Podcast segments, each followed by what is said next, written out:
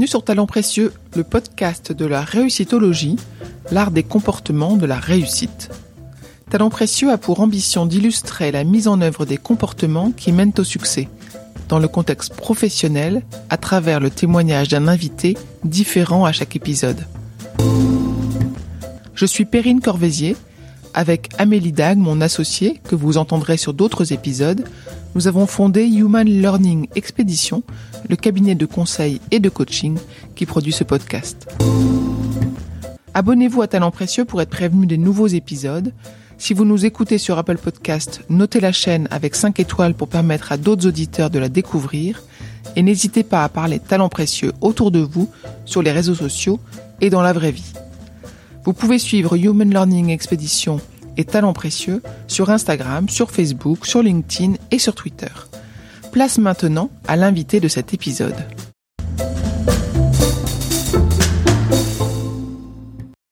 Qu'est-ce que ça veut dire un artiste qui réussit? C'est peut-être pas celui qui va vendre le plus de notre vivant. C'est peut-être pas celui qui va plus faire parler de lui dans la presse euh, c'est pas nécessairement ceux qui vont être le plus exposés dans les musées, puisque les musées ont un petit temps de latence que je dénonce souvent avant d'adouber quelqu'un, mais quelqu'un ou un mouvement artistique. Donc c'est complexe, mais en tout cas quelqu'un qui a quelque chose à apporter à notre monde. Euh, je crois très fortement que l'artiste a euh, cette capacité de vision et donc d'expression de quelque chose que la personne qui n'est pas artiste par exemple moi, n'a pas. donc parfois ça peut être très très abstrait, hein, et c'est ça qui est intéressant. Euh, mais c'est un artiste contemporain, c'est quelqu'un qui parle de son monde. Et j'aime justement chercher ce type d'artiste. Alors comment ça se passe concrètement? C'est là que la chasse au trésor commence.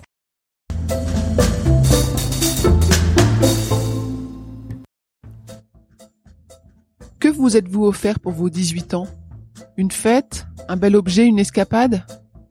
Notre invité s'est offert le vernissage d'une exposition d'artistes de street art dans sa propre galerie. Magda Daniz est galériste, passionnée et experte reconnue de street art, d'art numérique, d'art chinois contemporain et d'autres spécialités. Elle a de l'audace. Vous entendrez derrière sa douce voix Magda partager humblement son parcours qui débute par l'ouverture de sa première galerie à 17 ans et qui aujourd'hui expose dans ses trois galeries à Paris, à Londres et à Shanghai. Magda part constamment à la chasse au trésor de nouveaux artistes. Elle suit son instinct et accompagne dans la durée les artistes dans la mise en œuvre de leurs projets. Elle a du flair. Magda a exposé et collaboré avec des artistes comme JR, qui réalise des collages photographiques monumentaux, Shepard Ferry, celui qui a peint le portrait d'Obama en bleu et rouge, Vils, Felipe Pantone, Erwin Olaf et d'autres nombreux artistes. Elle a su écouter. Magda a eu comme mentor Léo Castelli, le galériste, marchand d'art, référence sur l'art américain de la seconde partie du XXe siècle. Vous découvrirez dans notre conversation comment Magda travaille avec ses équipes, avec les artistes, avec les acheteurs et les collectionneurs. Elle parle du drive, qui lui permet depuis toutes ces années de faire bouger les lignes et de rester en haleine. Vous l'entendrez parler de sa récente découverte, les vacances, celles où on ne consacre pas tout son temps à parcourir les galeries. J'ai vraiment apprécié son approche de la réussite et du succès, qu'elle relativise en posant la question Peut-on être dans une logique de réussite sans connaître le but final? Bonne question. Merci Magda pour ton accueil et le temps que tu as consacré à notre conversation. Bonne écoute à tous nos auditeurs.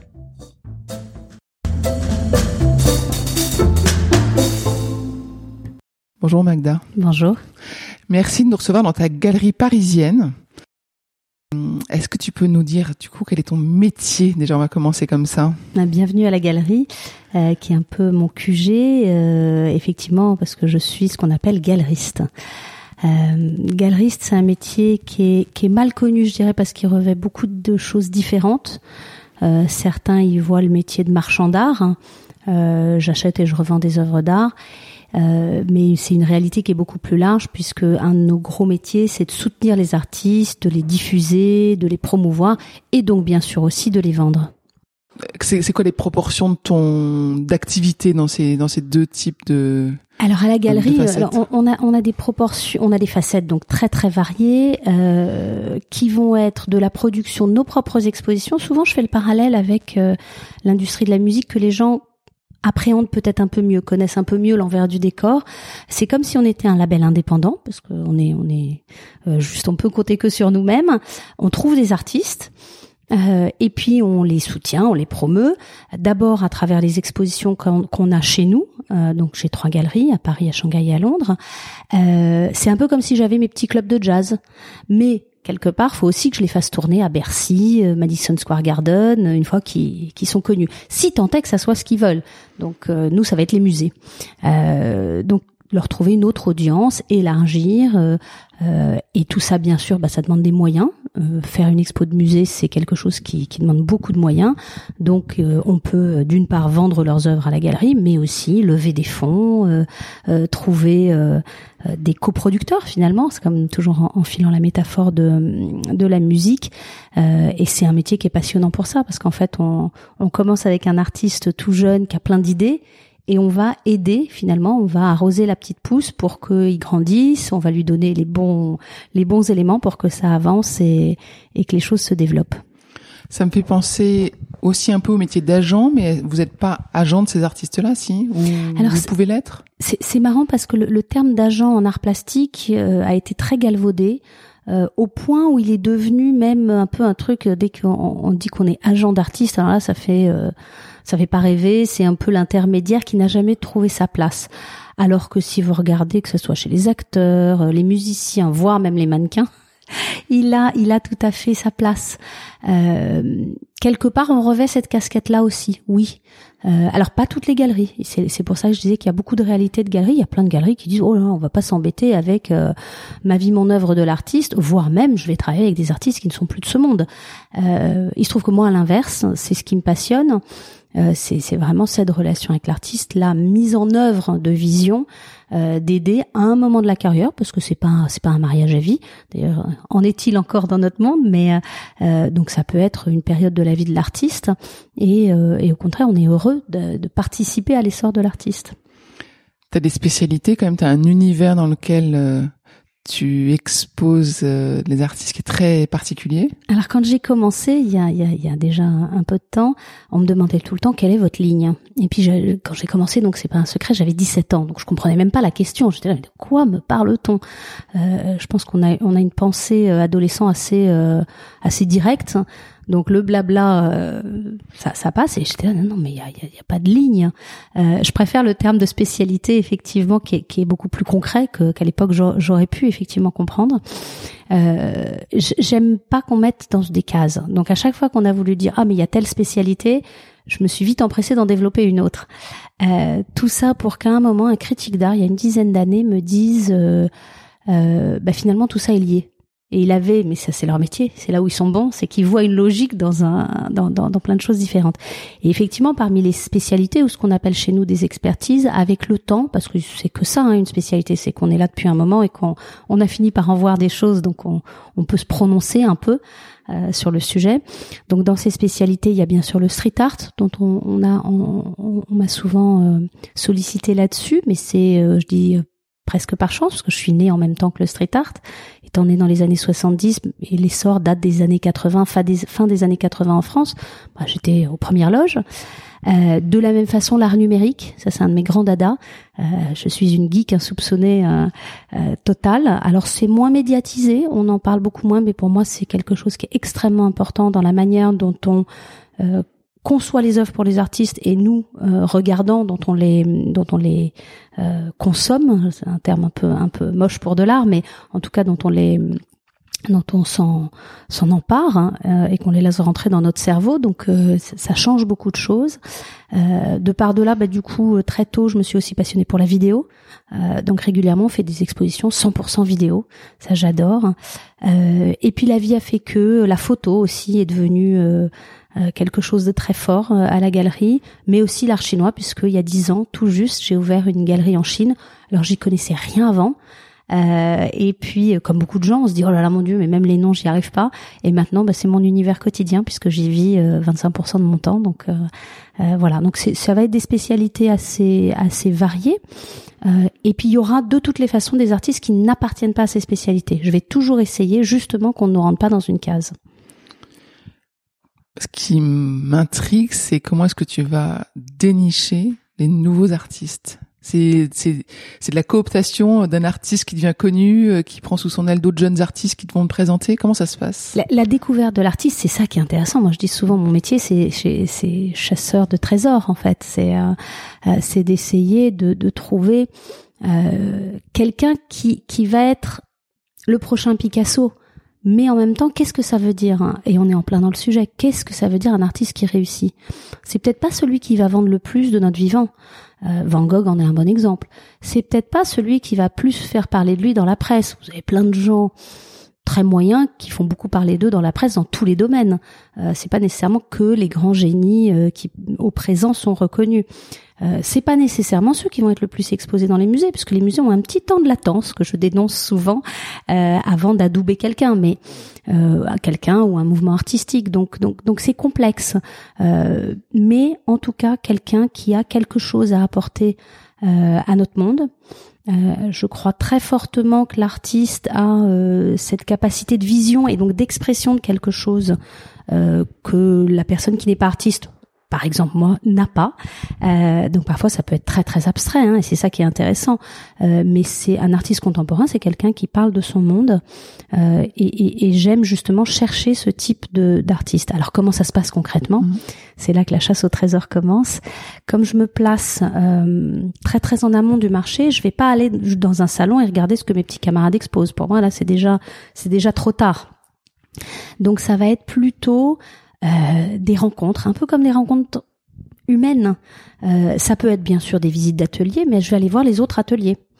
Euh, ça peut être euh, euh, des gens, mais très très early stage, comme on dit, qui vont me recommander de suivre le travail de quelqu'un. Je pense aux professeurs en école d'art. Souvent, ce sont eux-mêmes des artistes, eux-mêmes des critiques d'art, des historiens. donc, ils ont un œil. et il y a mille et une situations. Parfois, il y a des blind dates. Il y a même des situations cocasses. non, non, non, pas du tout. Quelqu'un qui va dire, moi, faut absolument que tu rencontres ma femme. Elle est tellement belle, tellement bonne artiste. Mais on sait jamais. Donc il faut, euh, il faut retourner les pierres, regarder. Alors c'est dur parce qu'on a beaucoup beaucoup de sollicitations. Euh, c'est euh, c'est comme ça que le monde est fait. Aujourd'hui, on est on est assailli d'images, de choses. Donc avoir le temps de, de cerveau pour regarder. Et puis à un moment, ce qui se passe, euh, et là, c'est quand même de l'instinct, quoi qu'on dise. Euh, c'est comme si j'avais un petit radar dans ma tête et je loque un artiste bien avant de même penser à ce qu'on va faire. Et je me dis, tiens, ça, il faut suivre. Et quelque part dans ma carte des étoiles, cette étoile-là, je la regarde. Je regarde où il va. Et une fois de plus, c'est pas euh, une question de, de valeur, de succès, mais c'est plutôt comment le travail évolue. On peut avoir été séduit par une œuvre, mais dans mon métier, contrairement à la personne qui va acheter cette œuvre et qui l'adore ou qui va juste s'en souvenir, moi, il faut que je m'assure que le reste du travail va plutôt dans cette direction qui a fait que ça a déclenché une petite étincelle. Et à partir de là, euh, commence un travail d'observation un peu euh, euh, un peu discret, si ce n'est secret. L'artiste en général le sait pas trop, euh, jusqu'à une rencontre euh, provoqué ou pas. Après, il y a la vie qui fait que. Euh, et où moi, je me dis, bah tiens, il y a un moment, on a quelque chose, nous, en tant que galerie, parce que c'est vraiment un travail d'équipe, à apporter à cet artiste. Nos chemins se croisent, bah, faisons un bout de chemin ensemble. Ça commence en général par une expo de groupe, où on vérifie que les intuitions sont bonnes quand même. Il y a un moment de la rationalité. Et si ça se passe bien, une exposition personnelle, beaucoup de projets extérieurs, etc. Le risque, c'est que quelqu'un d'autre les repérait et l'expose avant toi, non? Il y a toujours un risque. Alors dans mon métier, étonnamment, euh, j'ai moins de confrères euh, euh, hyper aventureux que de confrères euh, suiveurs. C'est comme ça, c'est ni bien ni pas bien. Donc c'est mon risque, il est plutôt après. C'est une fois que j'ai fait tout le travail de découverte. Euh, si on reprend un peu le, schéma, euh, l'expo de groupe, l'expo perso, tout ça marche bien. Euh, je fais mon petit lobbying pour que il aille dans tel centre d'art, tel musée, et c'est là qu'arrive une galerie beaucoup plus grosse, beaucoup plus dotée financièrement, etc., qui ne s'est pas épuisée sur, tout le premier marché parce que ça prend beaucoup d'énergie, qui arrive toute fraîche et disent bonjour, je suis là. Ça, c'est un, un, gros risque, mais euh, avec le temps, je le vois pas comme un risque. En fait, c'est c'est notre métier. C'est notre métier, c'est à moi d'être intelligente euh, avec mon équipe de pour euh, soit effectivement que l'aventure dure plus longtemps s'il y a un succès ou qu'on garde des œuvres, qu'on ait euh, qu'on ait un, finalement un payback quelque part. Mais c'est intrinsèque à notre métier. Les gens détestent que je dise ça en disant mais mon Dieu elle baisse les bras et pas du tout. c'est la logique de notre métier aussi difficile que ça puisse paraître. Euh, donc les histoires peuvent durer plus ou moins longtemps. Des artistes peuvent aussi revenir, peuvent aller faire un tour chez quelqu'un de beaucoup plus gros et se dire bah finalement hmm, c'est pas si mal. Une fois de plus, on n'est pas marié. Euh, c'est pas une tromperie. On a on a cette vision très euh, très liée euh, à, à, nos définitions euh, classiques du, de la vie maritale. C'est pas ça. C'est aussi un business. Donc il faut pas l'oublier. Les artistes Qu'est-ce qu'ils trouvent dans ta galerie? Pourquoi est-ce qu'ils viennent euh, Pourquoi est-ce qu'ils te choisissent? Pourquoi ils reviennent euh? alors, c'est peut-être pas à moi qu'il faudrait poser la question, bah c'est eux qui savent mieux. Euh, avec le temps, je, pense d'abord, euh, certains, ils me le disent, sont intrigués par par l'intérêt que je peux porter très tôt dans, dans la carrière. et par intérêt, ça veut dire qu'il y a un dialogue, ça veut dire qu'on qu'on parle des choses, que euh, voilà, c'est quelque chose qui est précieux en début de carrière. Enfin, même, même quand quelqu'un marche très bien d'ailleurs, parce que c'est d'autant plus difficile d'avoir quelqu'un qui dit non, en fait, ça c'est moins bien. Euh, faire des compliments, c'est facile, mais dire euh, débattre, c'est moins facile. Je pense qu'il viennent. Il y a une énergie à la galerie, et, ça, on me le dit souvent, qui fait que si un artiste a envie de quelque chose, on, on va rarement dire oh non, c'est pas bien. Au contraire, on va aider. Et donc capacité à démultiplier des projets et les artistes ont besoin de montrer d'être euh, d'être vus ou, donc beaucoup de travail on va mettre euh, on, ne s'économise pas. Euh, faut que je fasse attention de temps en temps. Euh, mais euh, je pense que c'est ça aussi qu'ils viennent chercher. Cette capacité à mettre en œuvre des projets. Et puis avec le temps ça fait quand même la galerie euh, passe dans sa 29e année, mon Dieu, euh, c'est aussi parce qu'il y a eu des succès chez certains, donc ils se disent bah c'est peut-être un passage qui est pas si mal que ça. Euh, c'est une bonne euh, il y, a eu des bonnes découvertes, donc peut-être que moi aussi ça marchera aussi bien que, que ceux d'avant. Voilà, j'imagine. Tu as parlé de ton équipe à plusieurs reprises. Qu'est-ce que tu cherches dans la collaboration avec ton équipe? Qu'est-ce qu'est-ce que tu vas chercher comme compétences, comme profil? Je dirais que ça, au fond, euh, c'est ce qui est le plus subtil c'est euh, on peut avoir des visions, on peut avoir euh, des super artistes. Euh, si on n'a pas derrière une bonne équipe et tous ensemble pour faire monter le truc, bah, ça va être compliqué. Et avant tout, et, et, j'ai eu ces soucis de, de, de, ressources humaines où on se dit bah tiens je vais recruter par compétence. Et en fait c'est tout ça est beaucoup plus subtil. donc c'est plutôt bien sûr la motivation, euh, capacité d'écoute euh, et des autres membres de l'équipe et des artistes, euh, une capacité de mise en œuvre. Donc c'est des choses qui sont qui sont plutôt de l'ordre du talent humain que de la compétence formelle et qui sont donc très très difficiles à, à, à, à imaginer juste pendant un entretien. Euh, et, et c'est aussi à nous, ceux qui sont déjà dans l'équipe, quand il y a de nouvelles personnes qui arrivent dans l'équipe, à essayer de, de monter la chose. On est dans un métier qui est très difficile parce qu'il est infini, parce qu'il y a un artiste, on peut toujours démultiplier les projets, euh, parce qu'il est très subjectif. Est-ce que telle expo est mieux que telle-là, celle-là? Est-ce qu'il faut produire telle œuvre ou telle œuvre? Il y a toujours des choix à faire, donc on est tout le temps à des carrefours. Et donc ça, c'est une pression constante qu'on met, euh, qu'on se met à nous-mêmes, ouais, qui est, qui, est, qui est, complexe. Donc on est tout le temps dans des choix, dans des décisions, euh, et qui pour la carrière de l'artiste peuvent être importantes, ouais. T'as trois galeries dans le monde, donc t'as, j'imagine, une équipe qui tourne un peu et puis des équipes locales.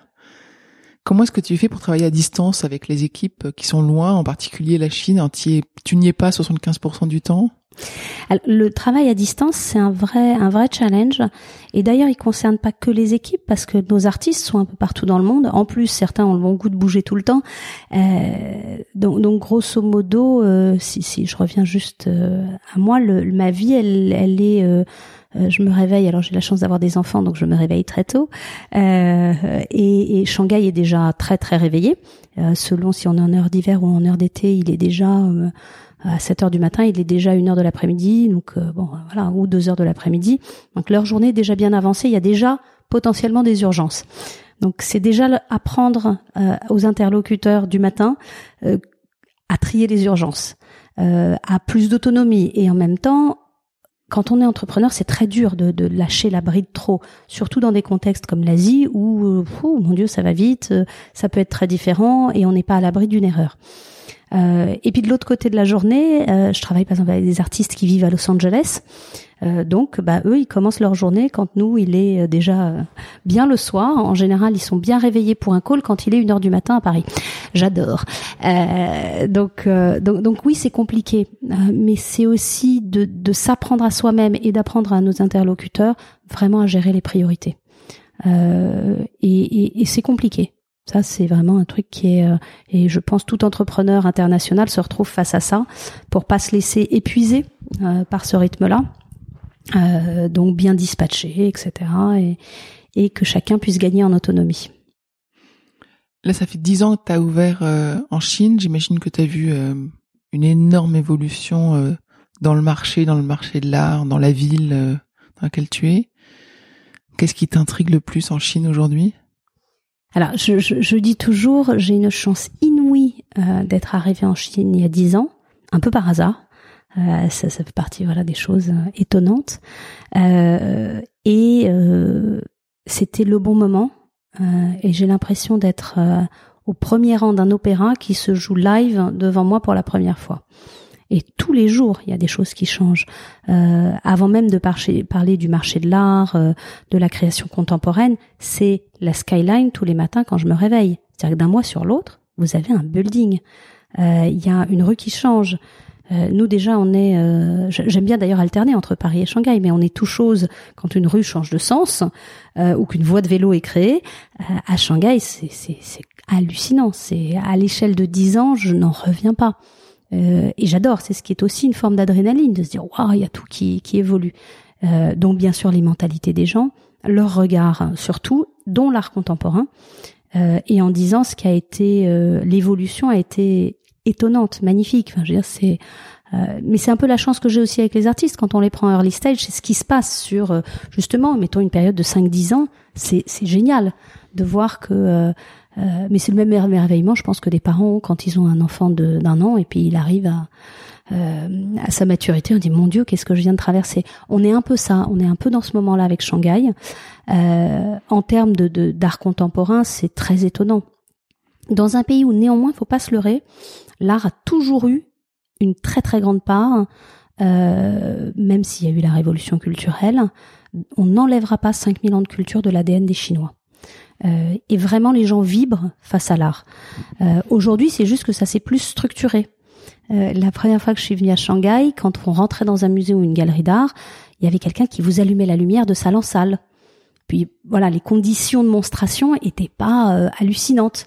Aujourd'hui, tout ça a énormément évolué, euh, des normes internationales, ça fait un peu bizarre de parler de ça euh, pour des expositions, mais sont vraiment là. Un nombre de musées incroyable s'est construit et des musées vraiment étonnants. Euh, tant architecturalement que par les projets qui, qui montent, etc. Euh, et le tout en, en, en mode euh, on teste, on apprend, euh, on recommence, on tombe, on recommence et on s'améliore. Et ça, j'adore parce que c'est c'est hyper motivant. Avec un marché de l'art qui, quand je suis arrivée, était vraiment là pour le coup l'apanage de, quelques méga collectionneurs. Alors à l'échelle de la Chine, ça tombe bien, il y en a un peu plus que nous, Pinot Arnaud, euh, mais c'était vraiment du, très très gros collectionneur. Euh, on n'avait quasiment pas de clients pour des œuvres moyennes, hein, ce qui nous est à Paris euh, euh, plutôt ce qui va intéresser les gens, euh, les gens comme nous tous, quoi, qui peuvent craquer sur une œuvre d'art. Et aujourd'hui, depuis deux trois ans, ça s'est beaucoup beaucoup élargi on a un public plus plus plus large qui veut acquérir des œuvres pour son propre plaisir, pas juste pour créer son musée ou une énorme giga collection. Euh. Donc c'est super motivant.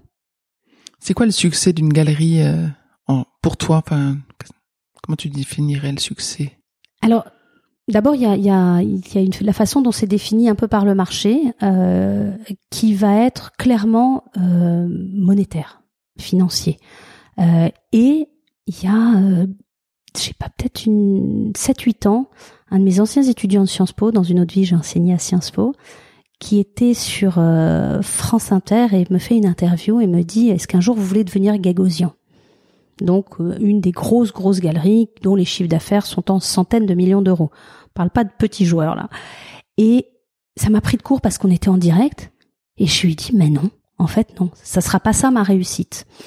Euh, on a tous besoin de plus de moyens, donc il faut néanmoins pour la réussite finale, avoir des réussites financières, parce que pour pouvoir financer les artistes, les garder, on en parlait tout à l'heure, euh, continuer à financer leurs projets, ça coûte cher, les expos, ça coûte cher de, de fabriquer des bronzes, euh, des, des œuvres un peu spéciales, donc euh, donc on a besoin d'en passer par là, mais pour moi c'est pas la réussite finale. Euh, la réussite finale, c'est c'est quelque chose qui est beaucoup plus complexe et que j'ai toujours pas élucidé pour être très très sincère, mais qui va plus passer par euh, les artistes qu'on arrivera à faire émerger, euh, effectivement la qualité de la relation qu'on va garder avec eux, que ce soit euh, ils restent dans la galerie ou ils sont ailleurs, mais on a une relation qui continue, et puis par la qualité des projets qu'on va faire. Euh, faut voir qu'à la galerie, on a les, expos qu'on fait dans nos salles de jazz, comme je disais tout à l'heure, dans nos galeries. Mais il y a pas mal de projets par an qui sont dans d'autres lieux. Ça va être des centres d'art, des musées euh, ou des lieux encore plus plus étonnants.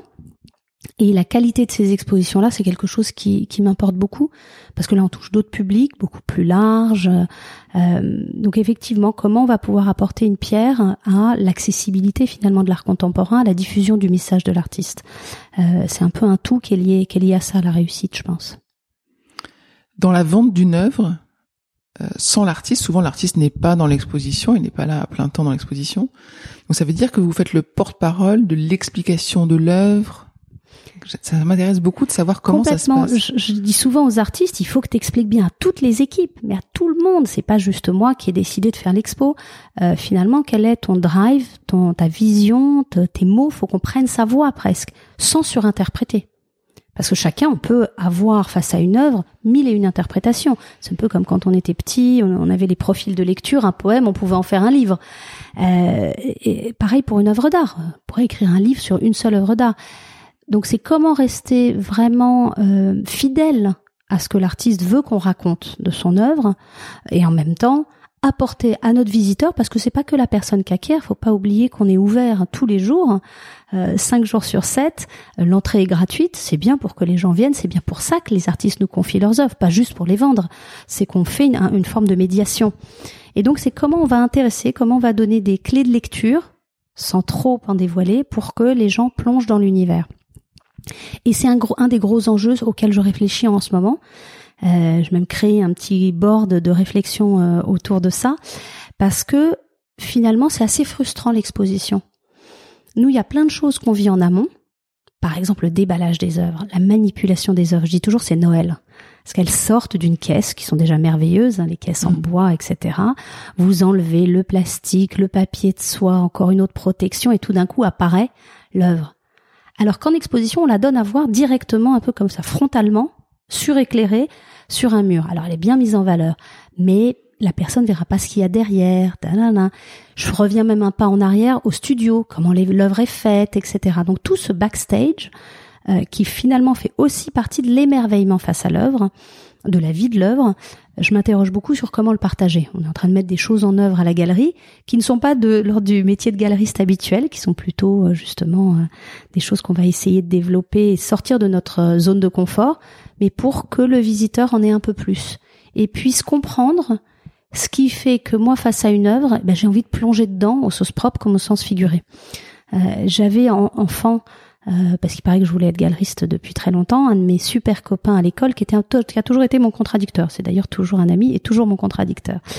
Euh, il a fini chirurgien urgentiste, donc très rationnel, et il me disait toujours mais pourquoi tu pourquoi t'aimes une œuvre? Ça, ça, le dépassait. C'est des discussions. On avait 14-15 ans. Et je dis bah tu vois une, une bonne œuvre, c'est une œuvre. T'as envie de la toucher, t'as envie de plonger dedans et de nager dedans. Et, et quelque part, c'est un peu ça que je voudrais transmettre aux visiteurs Et puis il y a des collectionneurs, bah, ils ont envie de nager dedans tous les jours, donc ils vont ils vont se faire leur petite piscine à la maison. Ils vont ramener l'œuvre à la maison. Euh, mais ne serait-ce que de la de la kiffer, comme diraient mes enfants, euh, dans l'expo, je trouve que c'est déjà bien. Mais parfois, on voudrait donner plus de clés de lecture, le maillot de bain et le bonnet de bain pour qu'ils puissent y aller. Un artiste veut forcément vendre ses œuvres ou tu as déjà rencontré des artistes qui ne veulent pas vendre? Alors pour plein de raisons, euh, il y a plein d'artistes qui veulent pas nécessairement vendre toutes leurs œuvres. Il y a même des artistes qui ne veulent pas vendre leurs œuvres. J'ai un artiste, je ne le dévoilerai pas, ça fait des années, je le taquine. Euh, ça, devient de la taquinerie en disant non, non, mais j'aimerais bien te faire une expo. Et lui trouve que ça ne correspond pas. Ce que je respecte énormément. Euh, mais ça, c'était une claque que je m'étais déjà prise. J'avais 17-18 ans, c'était dans mes premières expos, et un artiste m'avait dit, justement du graffiti, parce que d'habitude on disait pas street art à l'époque, m'avait dit n'essaye pas de faire de moi un artiste. Voulant dire n'essaye pas de me faire faire des œuvres que tu vas vendre. Et là, bien sûr, j'avais euh, j'ai un infini respect pour les artistes. Ma mère étant artiste, j'allais surtout pas l'obliger ou lui tenir le pinceau euh, ou la bombe aérosol dans ce cas-là euh, pour pour qu'il fasse des œuvres. Alors ce qui est plutôt drôle, c'est que maintenant on en reparle et que c'est un artiste qui est assez connu et qui fait pas mal d'œuvres et qui expose dans des galeries et, voilà et donc qui est devenu artiste comme il dit euh, et il vend des œuvres. Mais je respecte énormément. Après même sur des artistes qui, qui exposent en galerie, il y en a qui ne veulent pas vendre certaines pièces pour plein de raisons. Il y a des raisons. Euh, D'abord, ils veulent en garder une d'une série. Ça, je le conseille énormément aux artistes.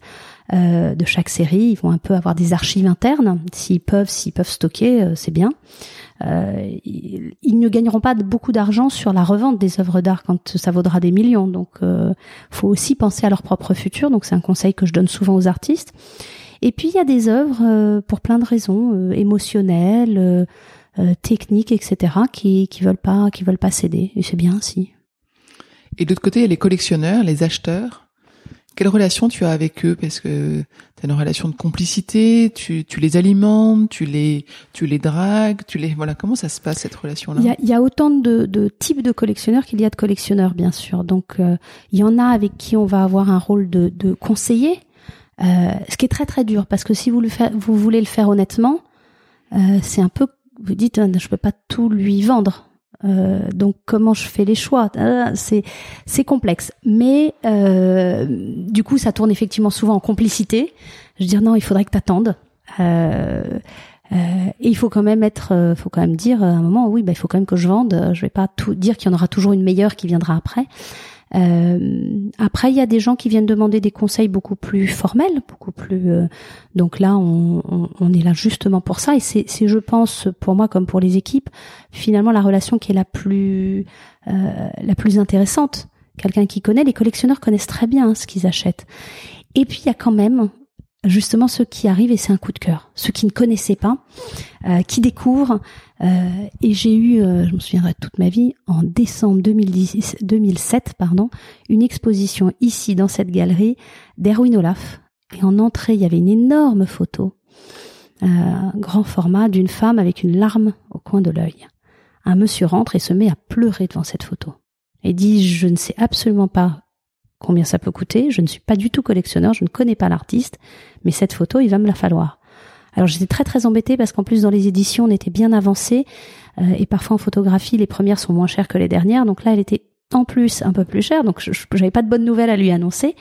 Euh, on s'est mis d'accord, il a payé en plusieurs fois, etc. Pour lui c'était un énorme budget.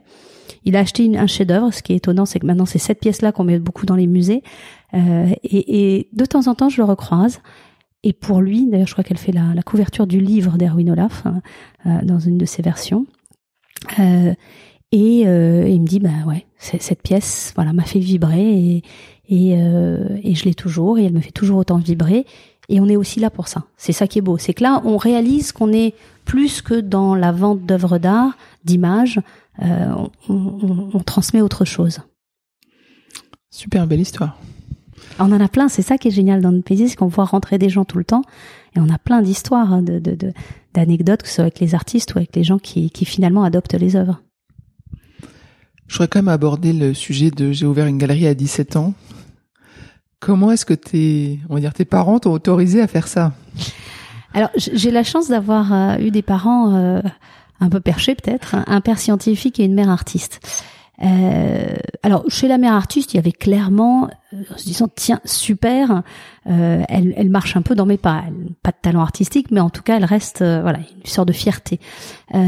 Chez mon père, c'était plutôt on va respecter ce que tu veux faire, avec une seule condition, mais alors là ils étaient hyper intransigeants l'un comme l'autre. En revanche, tu continues tes études et tu vas dans tes études le plus loin possible grande déception du, du DIPER quand je n'ai pas eu normal. J'ai essayé d'aller le plus loin possible. Hein.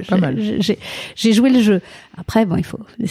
J'ai compris qu'il y avait des gens beaucoup plus intelligents euh, et, et, c'est très bien ainsi. Euh, en tout cas, pour le futur de la galerie, c'était finalement très bien. Ah, j'étais hyper embêtée parce que quand on passe les concours pour normal, on signe un papier comme quoi on va devoir 10 ans à l'État. Et ma seule pensée, j'avais déjà la galerie. Alors j'essaie, je, je, je, je, jonglais entre euh, ouvrir. C'est pour ça que les vernissages sont le samedi depuis toujours à la galerie, parce que j'étais sûre de pas avoir d'examen le lendemain. Euh, et j'étais là, genre mais dans mes dix ans à l'État, mais comment je vais faire? Alors on me rassurait en disant tu peux les racheter, mais ma galerie elle est toute petite, je vais jamais pouvoir m'auto racheter. C'est quoi ce délire? Donc j'étais déjà en train de me, me, me casser la tête. Comment je vais garder mon projet de galerie euh, euh live, hein, vivant et si jamais j'ai normal? Mais bon voilà, le concours en a décidé euh, autrement. Et, euh, et j'ai pas eu, donc c'est très bien. Euh, et, et là-dessus, euh, voilà, mes parents m'ont fait confiance, m'ont beaucoup beaucoup aidé. Parce que quand on est étudiant, bah, on peut pas être toute la journée. à l'époque, c'était ouvert les après-midi. Les artistes aussi, c'était, je dirais, toute cette première phase de la galerie, c'était presque comme une phase associative, même si c'était la même boîte. mais il y avait un côté un peu, bon bah, on fait comme on peut. Euh, mais j'en garde. Euh, il y a un très grand galeriste qui m'avait dit un jour bon, faut, arrête de dire que tu as commencé à ce moment-là, euh, jusqu'à ce que tu finisses tes études, tu devrais dire que c'était un essai et puis cacher un peu cette période-là. Je dis ben non, parce que c'est là que j'ai rencontré des artistes, certains avec qui je travaille encore. Et c'est ça qui fait notre force, finalement, c'est d'avoir et ces archives et cette connaissance. Et ça m'a fait énormément plaisir. Euh, cet automne, il y a quelqu'un sur Instagram, c'est ça qui est beau, euh, qui m'envoie euh, le carton de septembre 92, euh, du 2 septembre 92, qui était mes 18 ans. En fait, et je m'étais offert une exposition à laquelle je croyais beaucoup, et le line-up était pas mal. c'est encore des artistes en exercice, connus, etc. Et, et la personne m'envoie ça, et, et, voilà, et on se dit bah si, voilà, c'est, c'est, je vais pas rougir d'une d'une phase qui était, oh, mon Dieu, j'avais 25 mètres carrés, c'était c'était plus petit que la pièce où on est aujourd'hui. Euh, et en même temps, ben voilà, il, y a eu des très très belles choses de faites. Aussi des artistes qui ont disparu. Il y a des artistes qui n'ont pas continué. Mais ça fait partie du métier. Ça fait partie du métier de croire en quelqu'un sur la durée et puis ben ça se fait ou ça se fait pas. Très beau.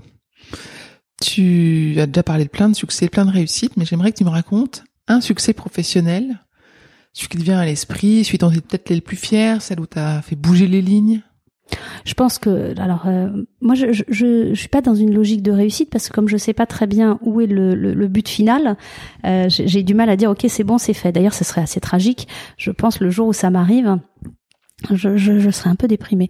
Euh, mais mais les, les succès si on peut les appeler ainsi, c'est plutôt de bouger les lignes qui voilà qui, on se dit waouh euh, c'est probablement les aventures en Chine parce qu'on part de beaucoup plus loin. Et paradoxalement, on va beaucoup plus haut. En Chine, on vient un moment où on peut avoir des espaces de fou, faire des projets de dingue et avoir euh, un résultat encore plus étonnant.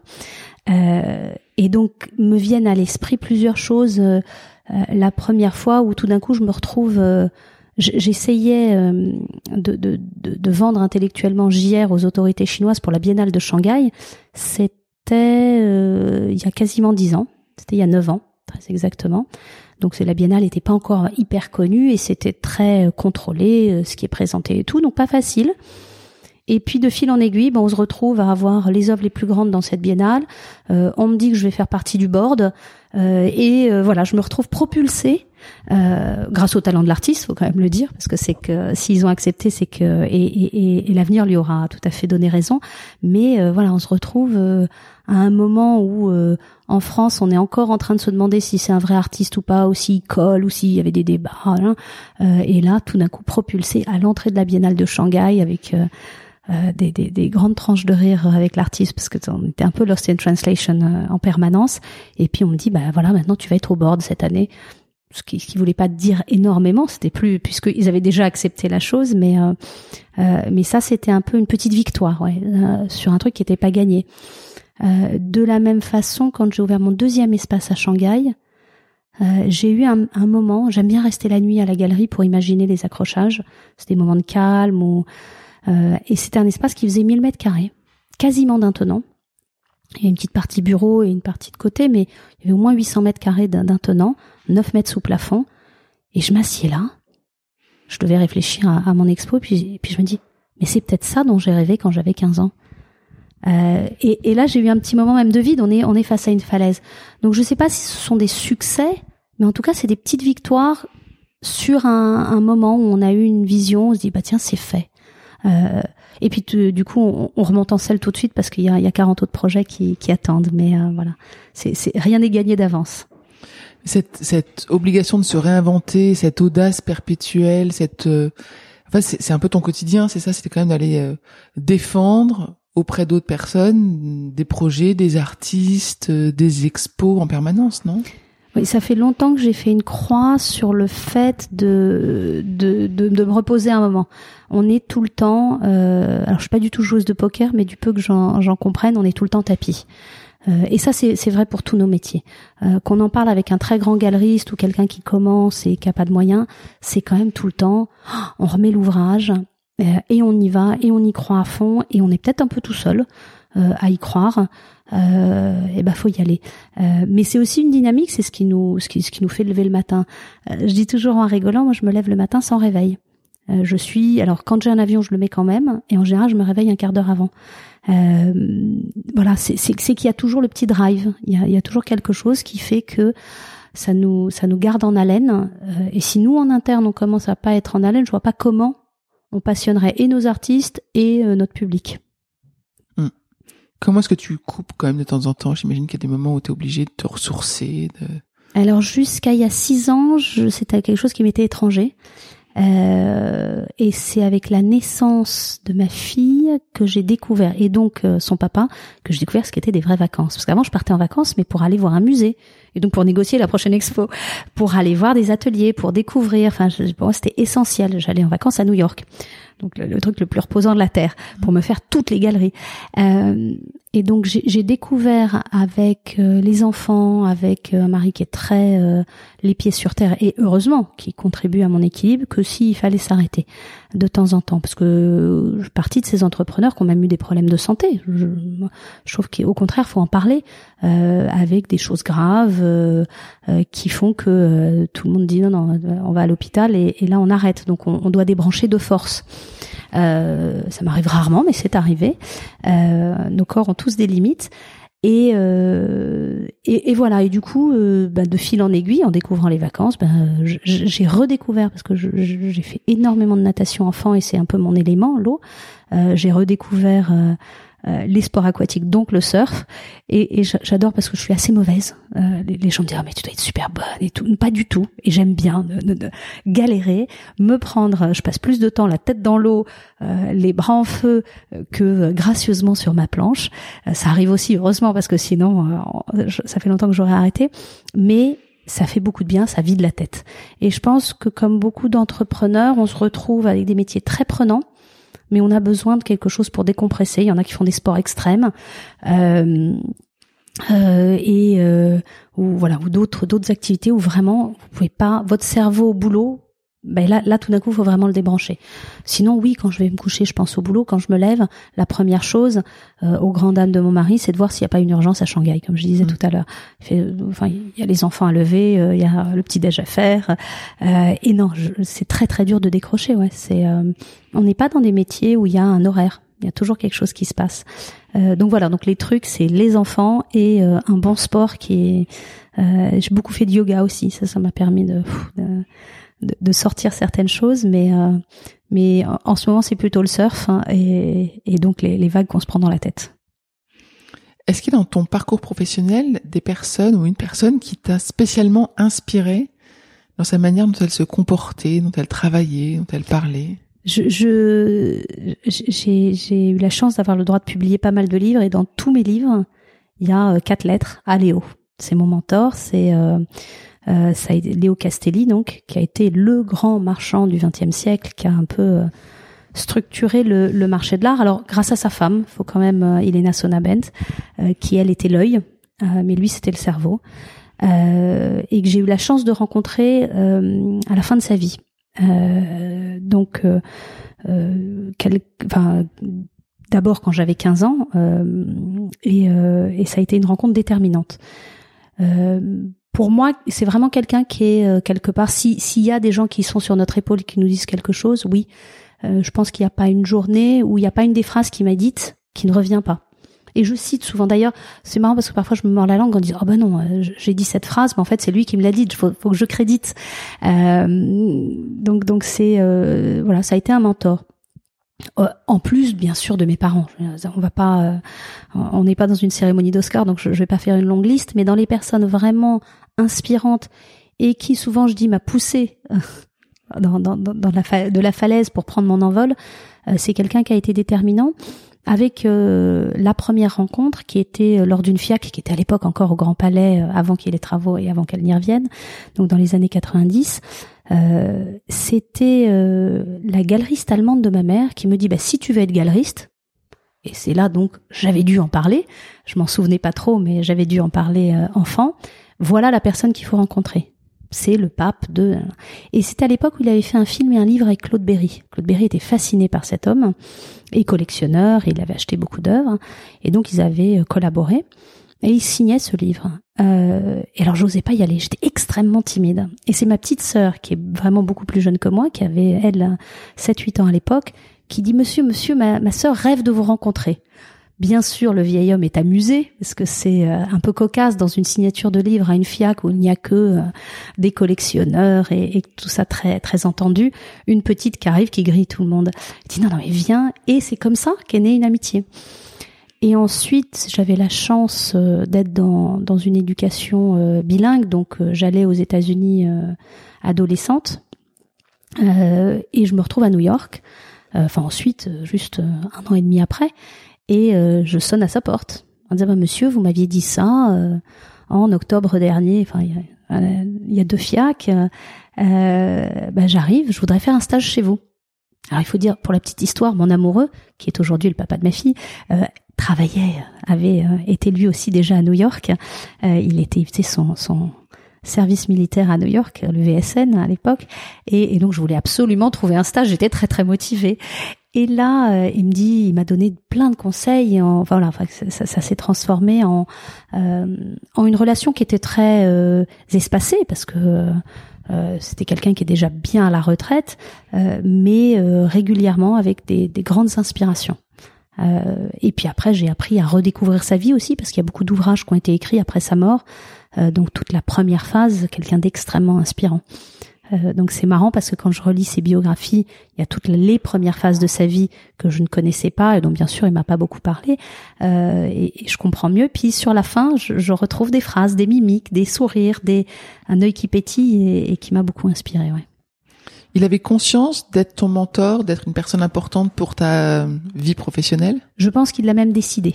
Il a décidé à ce moment-là, euh, et, et j'imagine, j'en saurai plus quand j'aurai son âge, euh, mais quand on passe un certain âge dans, dans la vie et qu'on est à la fin de sa vie, on le sait, euh, qu'on peut soit euh, détester tout le monde, soit être inspirant. Et je, enfin, c'est pas je pense, je suis sûre qu'il a choisi à ce moment-là de transmettre, pas pas à une seule personne. Je, il avait probablement, il était dans une phase de transmission. Euh, et d'ailleurs, les, les les très bonnes biographies qui ont été écrites euh, sur lui, euh, j'ai l'impression que ça s'est passé un peu comme ça. Il y a eu des entretiens avec des, des journalistes ou des écrivains qui qui l'a fasciné parce qu'il avait envie de transmettre encore une, quelque chose de très intelligent. Comment euh, survivre à son propre corps en inspirant d'autres gens. Euh, et, je pense que sa plus grosse réussite, c'est pas ce qu'il a vendu ou casé dans tel musée, c'est plutôt ça. C'est que euh, dans, dans 100 ans, il sera encore un grand marchand. Il sera encore celui qui a redéfini le marché de l'art américain de la moitié du XXe siècle. Ça, c'est pas une question d'argent. Ça, ça passe par ça, bien sûr, mais ça passe par l'inspiration qu'on donne à d'autres à ton tour, alors t'es es loin d'être à la fin de ta vie, mais est-ce que tu es inspirante quand même pour des jeunes? Et est-ce que tu as des conseils un peu à donner à tous ces jeunes qui rentrent sur le marché du travail, alors qui s'intéressent peut-être à l'art ou, pas? Je, je, sais pas si je suis inspirante et puis après avoir parlé de Léo Castelli, c'est un peu dur. En tout cas, j'essaye de transmettre. Euh, ça fait partie des investissements euh, de temps que que, j'aime euh, donner. J'enseigne régulièrement, alors moins qu'avant parce que pendant des années j'ai enseigné vraiment tous les mercredis à Sciences Po. Les voyages me, me le permettent pas maintenant, mais pas plus tard que lundi dernier, j'étais encore à Sciences Po pour essayer de transmettre ce qui est notre métier, euh, cette flamme, cette passion. C'est difficile. Euh, euh, aujourd'hui, je trouve d'inspirer des jeunes. Alors en conférence ou en cours, je trouve que ça, ça marche encore. Mais aujourd'hui, on est, on est face à des choix de carrière pour les jeunes qui sont extrêmement compliqués. Euh, et, et on, peut, on peut leur dire euh, vas-y, euh, fais ce que tu as envie de faire, sauf qu'il y a, il me semble, euh, des, des, valeurs qui ont tellement été bouleversées, entre autres, parce que là je pourrais, je pourrais ne parler que ça pendant deux heures, mais entre autres par l'instantanéité, qui fait qu'il y a une volonté d'avoir un retour tout de suite.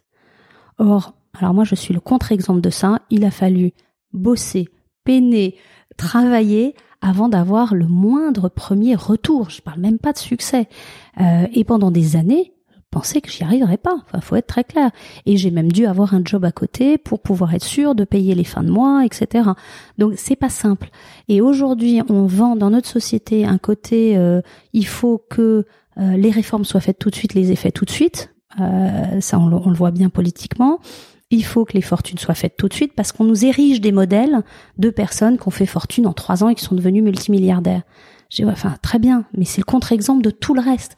Tout ce qui est solide, euh, ça prend une vie. Euh, donc on veut de l'instantané, euh, on veut du, du, beau, on veut du facile, on veut on veut que ça brille, alors que la vraie vie c'est pas du tout ça.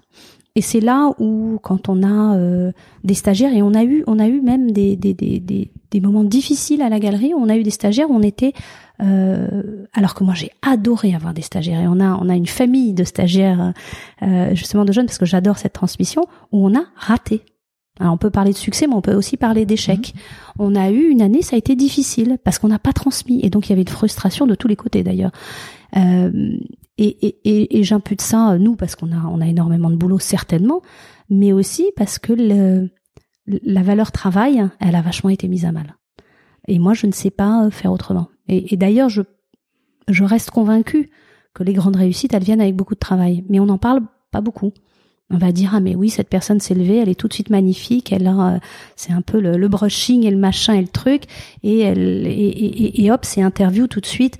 Non en fait c'est pas du tout ça. Vous êtes d'abord euh, euh, sur des projets à succès, vous êtes d'abord seul. Il faut convaincre des gens. Ensuite, cette équipe doit trimer. Euh, voilà, il n'y a pas, c'est pas le loto. Hein. Et on est un peu dans une société de l'immédiateté.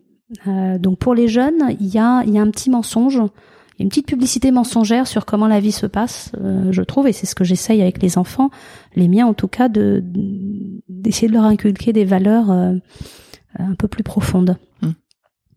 Après, on verra. Hein. Peut-être qu'ils auront la chance de tout réussir très vite et, je, je, retirerai tout ce que j'ai dit. Il y a récemment, tu as appris donc que les vacances valaient le coup d'être prises. Est-ce qu'il y a autre chose que tu as appris récemment où tu t'es dit ah bah, j'aurais bien aimé le savoir plus tôt? Ah bah tous les jours, hein. tous les jours j'apprends des choses. Euh, euh c'est mon côté laborieux. J'ai pas trouvé le livre de recettes euh, euh, pour pour réussir, mais ouais tous les jours il y a des j'ai des illuminations.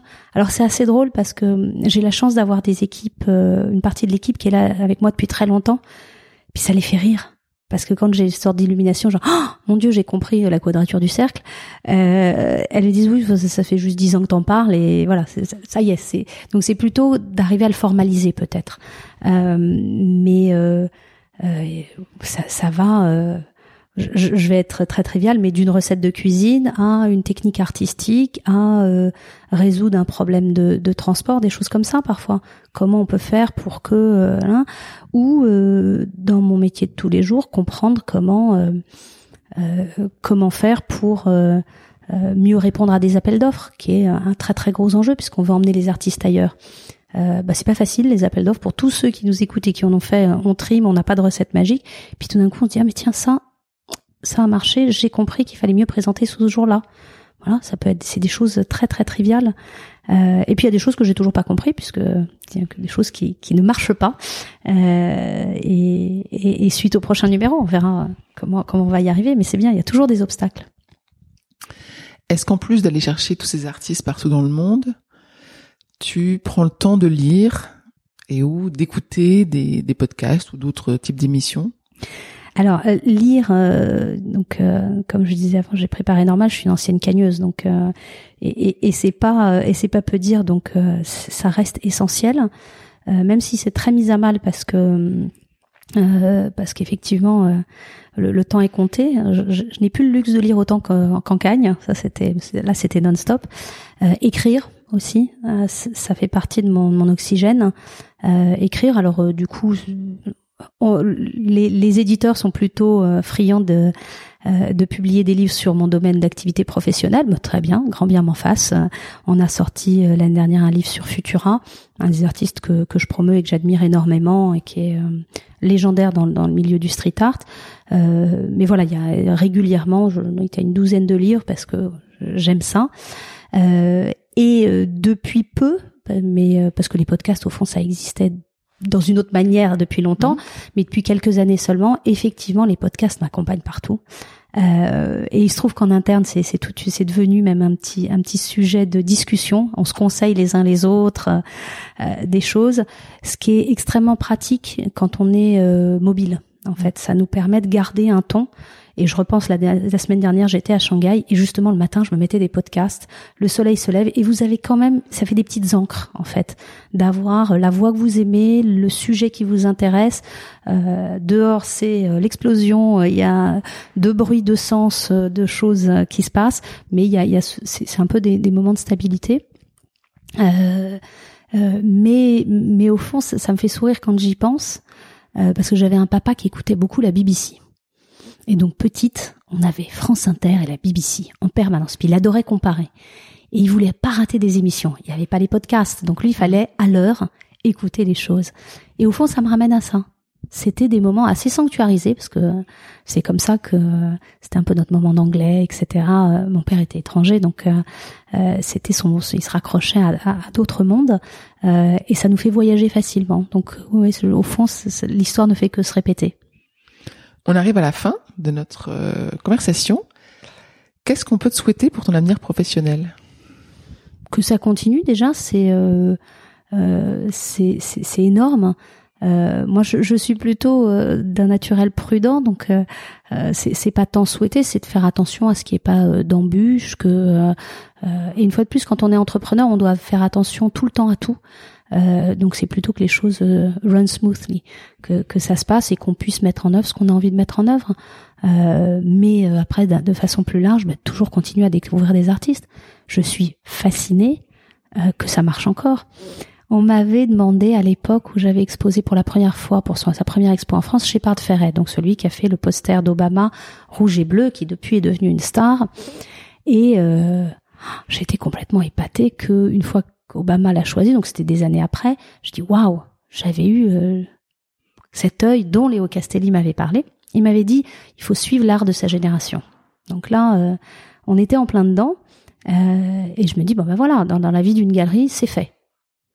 Et puis après, je, entre autres, je croise le chemin d'un jeune JR avec qui on a on a dû bien s'entendre assez pour faire pas mal de productions ensemble, de tranches de rire et de autres autres collages. Euh, il a une équipe hyper resserrée autour de lui, donc euh, c'était un peu une, la famille.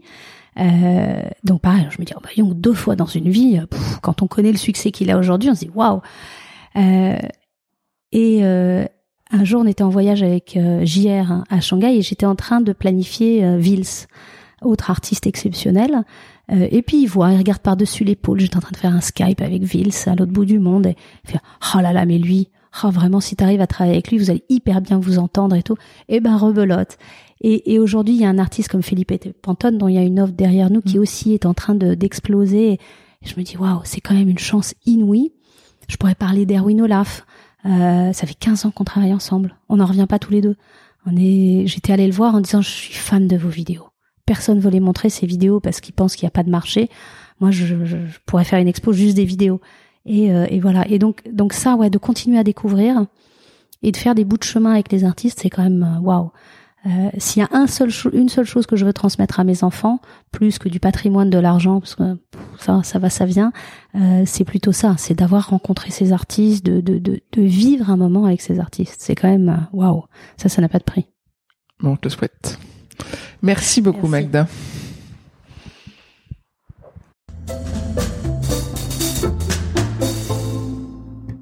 J'espère que vous avez apprécié ce podcast autant que nous avons aimé le préparer et l'enregistrer.